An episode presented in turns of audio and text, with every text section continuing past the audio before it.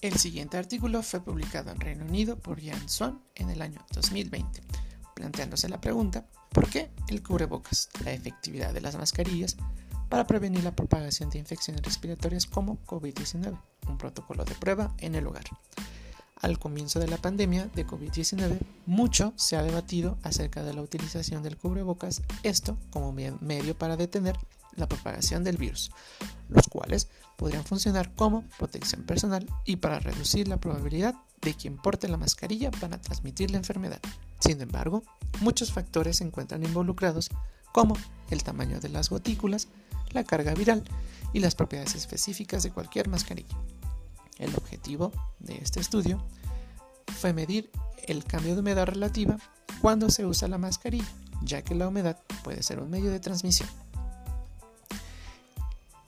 El otro objetivo consistió en probar distintos tipos de mascarillas en tres diferentes escenarios, es decir, a una respiración fuerte y tranquila se probaron cuatro tipos de mascarillas. Mascarillas caseras, hechas con bufandas y calcetines, mascarillas del Servicio Nacional de Salud, mascarillas que contienen en su estructura una válvula, diseñadas como protección contra productos químicos agresivos. Y por último, mascarillas de la empresa Angelmed, elaboradas con materiales ortopédicos.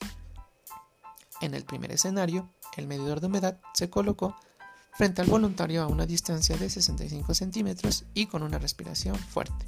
La respiración fuerte consiste en exhalar lo más fuerte posible unas 20 veces. El segundo escenario consistió también en una respiración fuerte, pero con el medidor de humedad a unos 20 centímetros del voluntario. El tercer y último escenario se les pidió a los participantes situarse a una distancia de 20 centímetros del dispositivo, pero con una respiración lenta, es decir, que respiran de manera normal.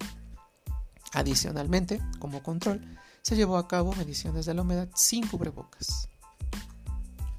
Los resultados obtenidos es que al no portar mascarilla se registró un valor de humedad de entre 1.5 hasta 22%.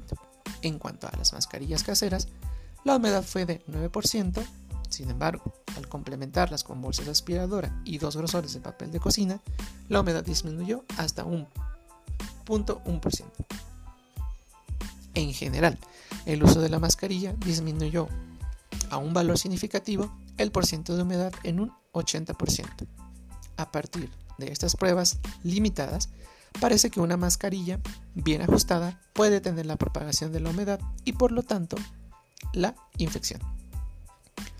La pregunta final es, ¿es una buena idea usar una mascarilla? El uso de una mascarilla debería ser obligatorio cuando se esté en un espacio confinado, donde no es posible una separación de 2 metros, ya sea en el transporte público, en trabajos de oficina, entre otros. Esto no es una solución total y se deben considerar las limitaciones de las mascarillas o cubrebocas particulares utilizadas.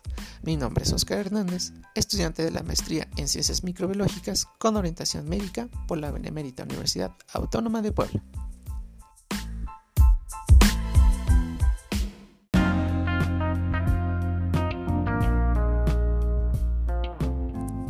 día de hoy hablaremos sobre las infecciones bucales más comunes, dentro de las que se destaca la gingivitis, que de acuerdo con la Secretaría de Salud, la gingivitis en México fue considerada la quinta causa de enfermedad nacional, esto indicado para el año 2019.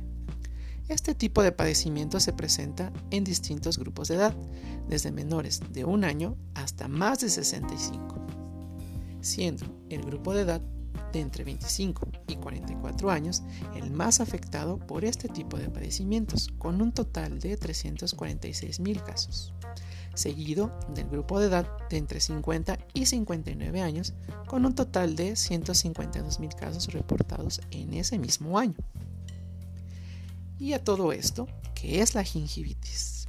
De acuerdo con Taboada y colaboradores en el año 2021, la gingivitis es un proceso inflamatorio de la encía que dentro de los signos más frecuentes se encuentra el enrojecimiento y sangrado de encías, acumulación de placa dentobacteriana y sobre todo un mal aliento.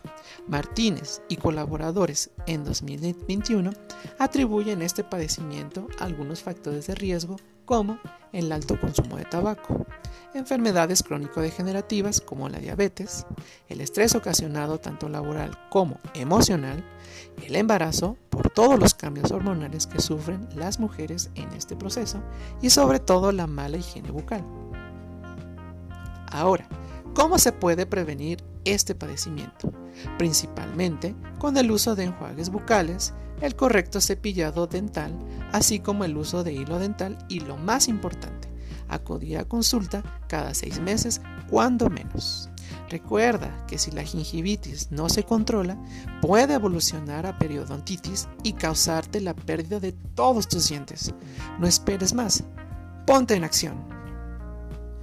Este podcast fue elaborado por Oscar Hernández, estudiante de posgrado en Ciencias Microbiológicas con orientación médica en la Benemérita Universidad Autónoma de Puebla.